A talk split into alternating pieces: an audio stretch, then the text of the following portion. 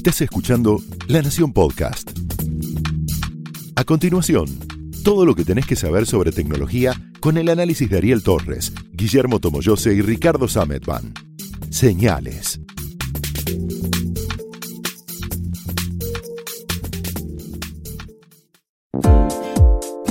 Hola, ¿cómo están? Bienvenidos a otra edición de Señales, el podcast de tecnología de La Nación. Yo soy Ricardo Sametban. Y yo soy Ariel Torres y no está con nosotros hoy, obviamente, Guillermo Tomoyose. ¿Por qué, Ricky? Porque está en San José. En realidad, en este, mientras estamos grabando ahora, está en las oficinas de Facebook, en Menlo Park. As we speak. Y en eh, un ratito se va a subir un avión para venir para acá, pero estuvo en San José en el F8, la reunión anual para desarrolladores que hace Facebook hace casi una década, y en el que normalmente em, dan algunos eh, indicios, marcan un poco qué es lo que tienen preparado para el año, para dónde van a ir, etc.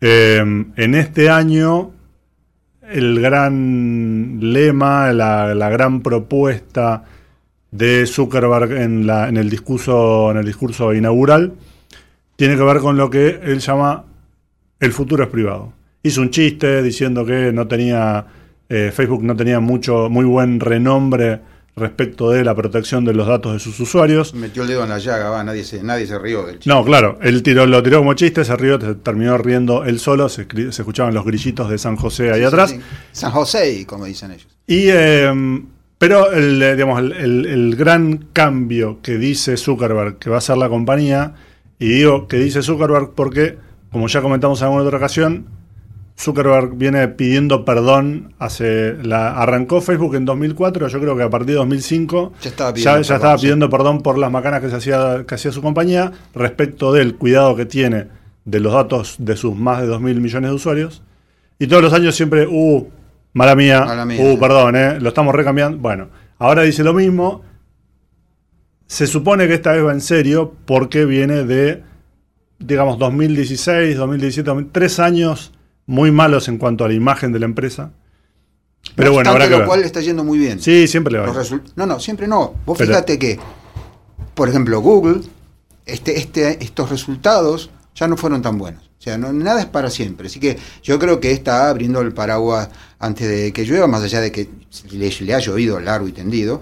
Eh, creo que está intentando también desviar la atención del verdadero problema. Hay un análisis en mi columna de este sábado eh, donde eh, analizo todos estos temas. Pero bueno, este es el motivo de que no está Tomito con nosotros, nos está mandando material, estamos publicando en, la, en nuestro canal.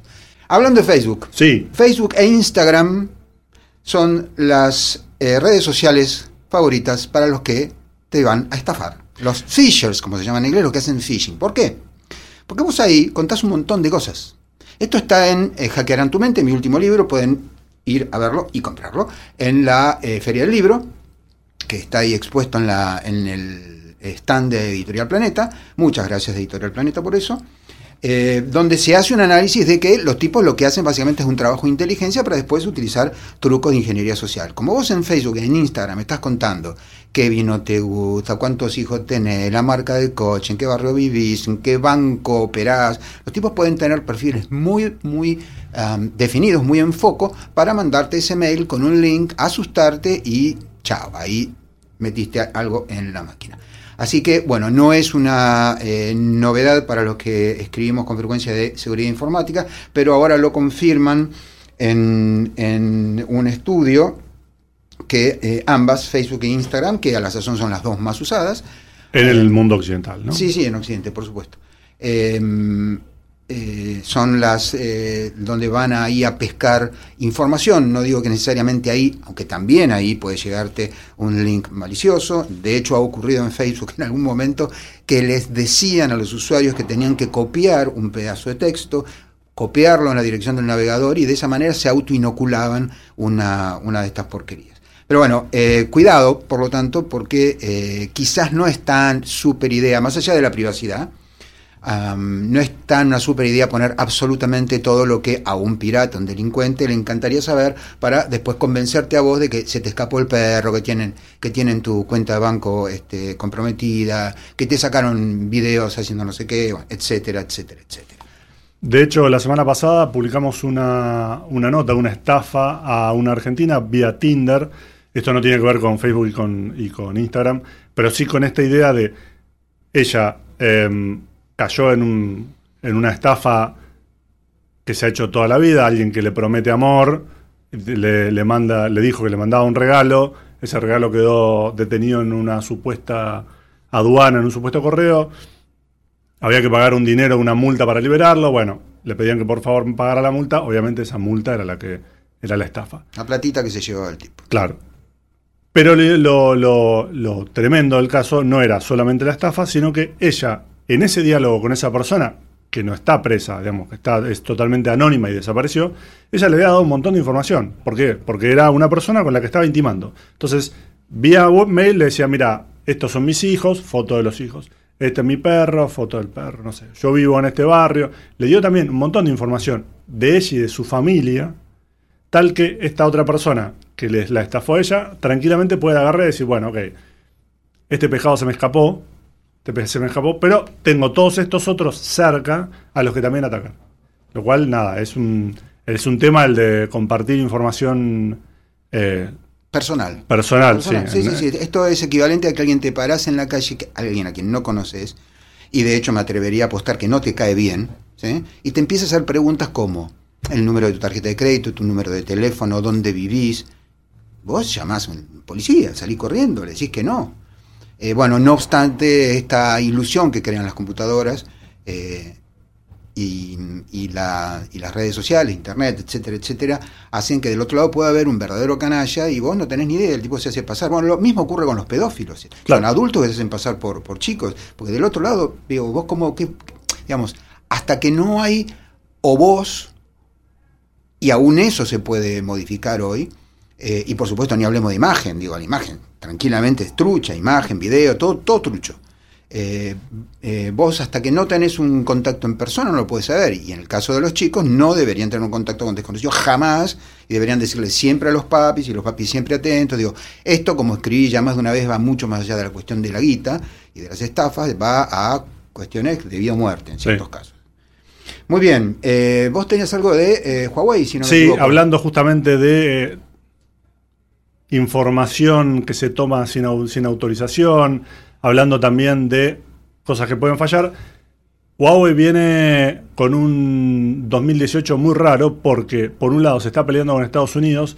Eh, Donald Trump ya los señaló como eh, espías directos del gobierno chino y les bloqueó el acceso a el, uso de infraestructura de, de Huawei en eh, las redes de Estados Unidos. Ustedes saben que Huawei nosotros lo identificamos normalmente como fabricante de teléfonos donde le va muy bien, tan bien que entre el primer trimestre de 2018 y el primer trimestre de 2019 las ventas crecieron, un 50%, con lo cual hoy está número, número 2 detrás de Samsung y antes que adelantando Apple está yendo muy bien.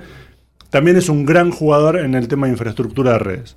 Cuando vos eh, con tu celular o con tu computadora te conectás a una red 4G, las chances de que sea equipamiento de Huawei son muy altas, es uno de los jugadores grandes. Como para Estados Unidos hay una posibilidad de que en todo ese equipamiento esté metiendo algo, alguna, algún backdoor, como se le dice, algo que reenvíe información al gobierno chino, los de Estados Unidos dijeron, bueno, cortamos y les bloqueamos el acceso. Lo hicieron hace muchos años con ZTE, que es otro gigante chino. Lo que pasó ahora fue que Donald Trump dijo, bueno, no solamente lo hacemos nosotros, sino que le vamos a pedir a todos nuestros aliados que hagan lo mismo.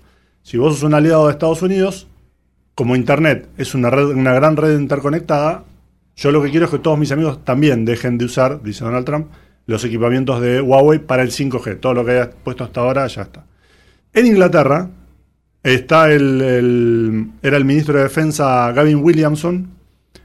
Supuestamente es uno de los que autorizó a que Huawei fuera uno de los proveedores de equipamiento en áreas no críticas del Estado de, Inglaterra. Y entonces le dijeron, Acá está la puerta. La semana pasada esa información se hizo pública, le dijeron, bueno, chao, tu ruta. Se le tuvo que mandar una carta porque el tipo no, no, se quería ir. No, él dice que no tiene nada que ver, que es todo una infamia, qué sé yo. Hay bastante, bastante lío en toda Europa en general, porque a diferencia de lo que pasó con Estados Unidos, cuando Donald Trump empezó con todo esto, los europeos dijeron, miren, nosotros no tenemos esa prueba, estamos viendo qué onda, no vamos a hacer lo que nos piden ustedes así como así, venimos trabajando con Huawei hace millones de años, vamos a ver. Y si bien no están tomando una decisión tan radical como la de Estados Unidos, están viendo, dicen, bueno, qué sé yo, de paso le, pongo plata a Nokia, hago que se peleen, me bajan los costos, vamos viendo. Pero es cierto que es un tema que no está, no está resuelto y que durante 2019, que es el año en el que la mayoría de las, de las operadoras de todo el mundo va a implementar el 5G, y Huawei es uno de los jugadores principales en tecnología, va a volver a pasar esto. De países donde uno va a decir, bueno, la verdad que vamos con Huawei, no pasa nada, y del otro lado se va a armar bastante lío. Lo que también dicen muchos expertos es que algunos de los agujeros de seguridad o de estos backdoor que supuestamente tiene el equipamiento de Huawei no tiene que ver con malicia directamente, como que con que son equipos muy inseguros porque todo el software que los hace andar es muy malo, está muy mal hecho. Ok, eh, está súper bien eh, todo el- la, descripción. Varias cosas. Primero, el software en general es inseguro, lo probamos todos los días. Yo tengo ahí por lo menos 5 o 6 titulares Está por bien, semana. Teníamos una noticia acá para dar. Se quedaron con 312 mil archivos, 516 gigabytes de datos financieros de algunas de las corporaciones más grandes del mundo. Ya. Primero eso. Segundo, es de una gran ingenuidad creer que dos modelos este, que son rivales de siempre no se van a estar espiando. Mucho más después de lo que le pasó a Cisco que también es un, eh, en este caso, un operador de Internet, vende routers, descubrieron que la NSA había implantado cosas y perdieron casi todo el mercado chino, eh, casi todo el mercado indio, eh, Rusia, la acción se desplomó, etcétera. Quiero decir, muchachos, Sí, va para el- los dos lados.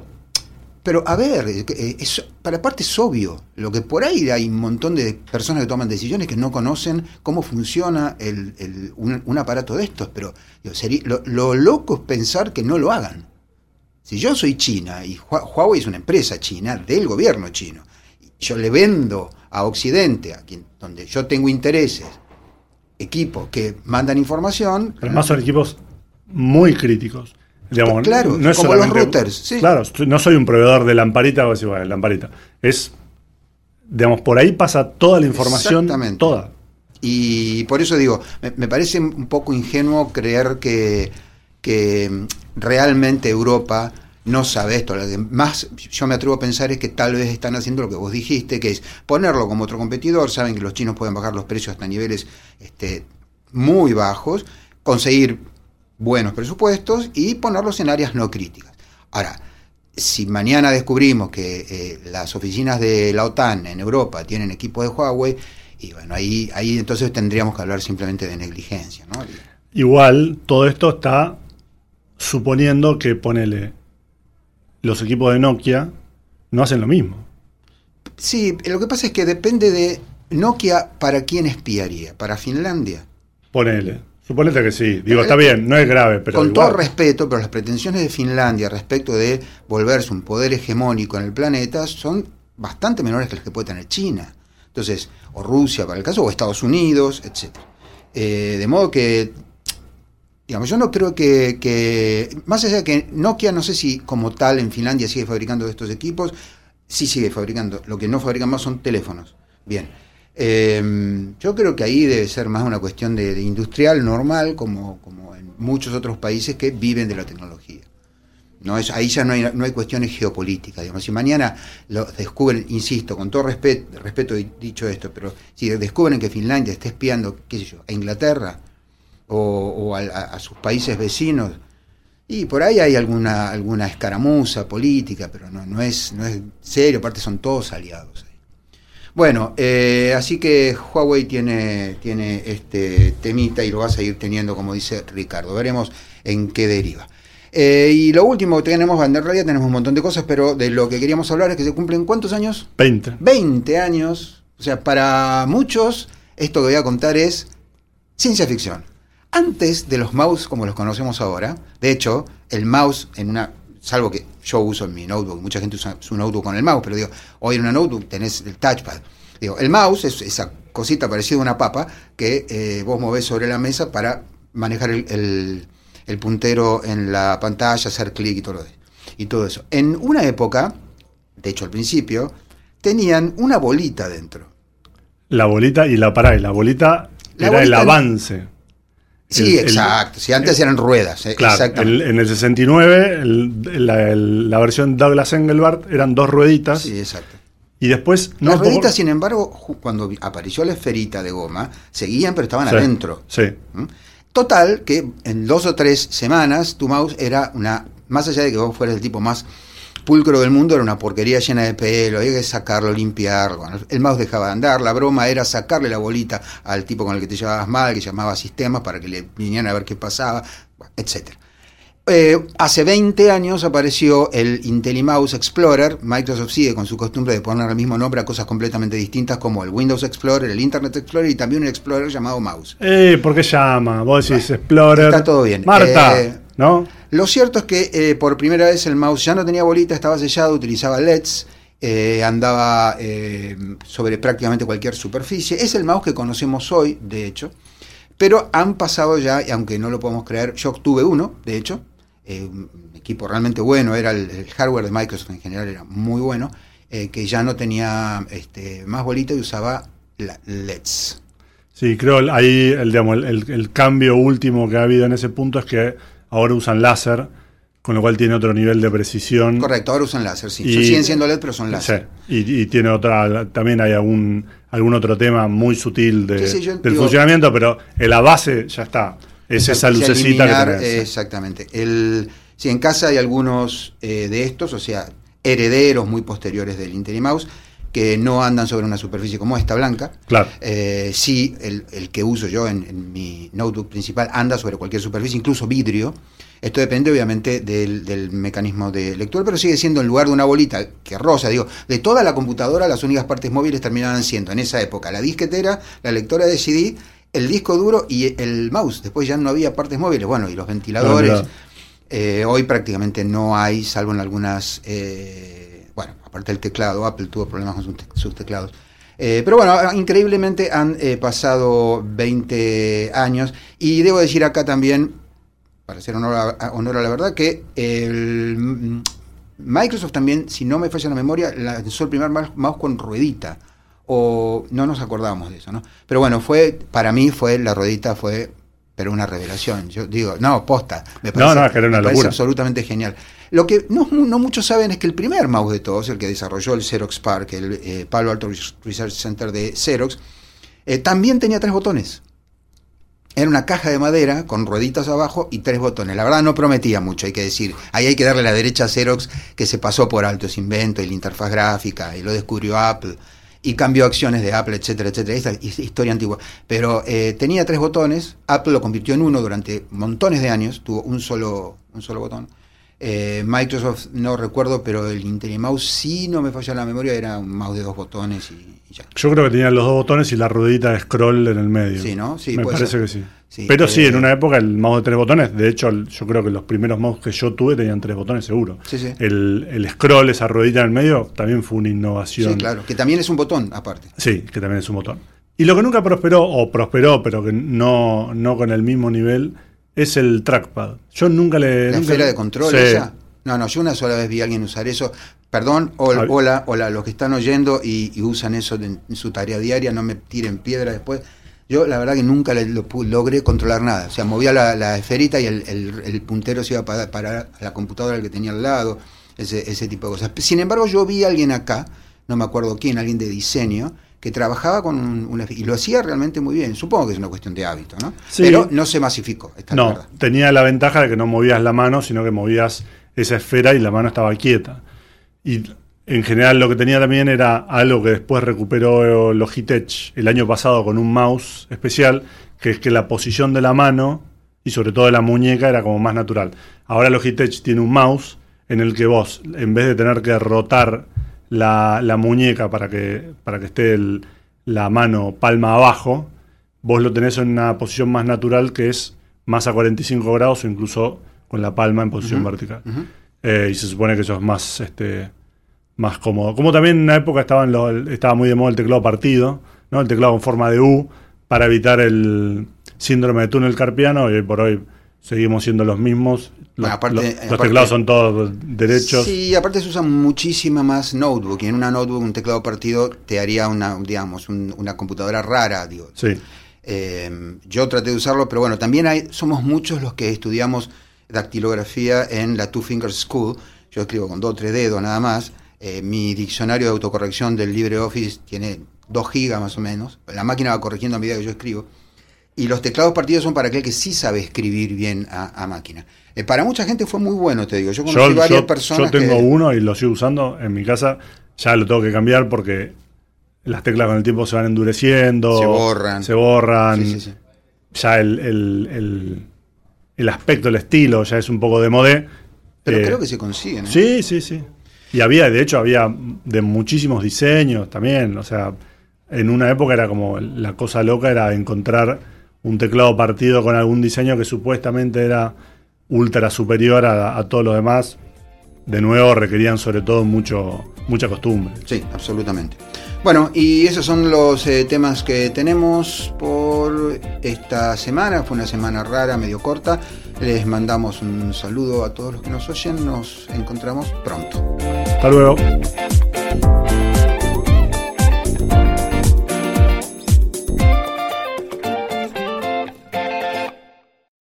Esto fue Señales, un podcast exclusivo de La Nación.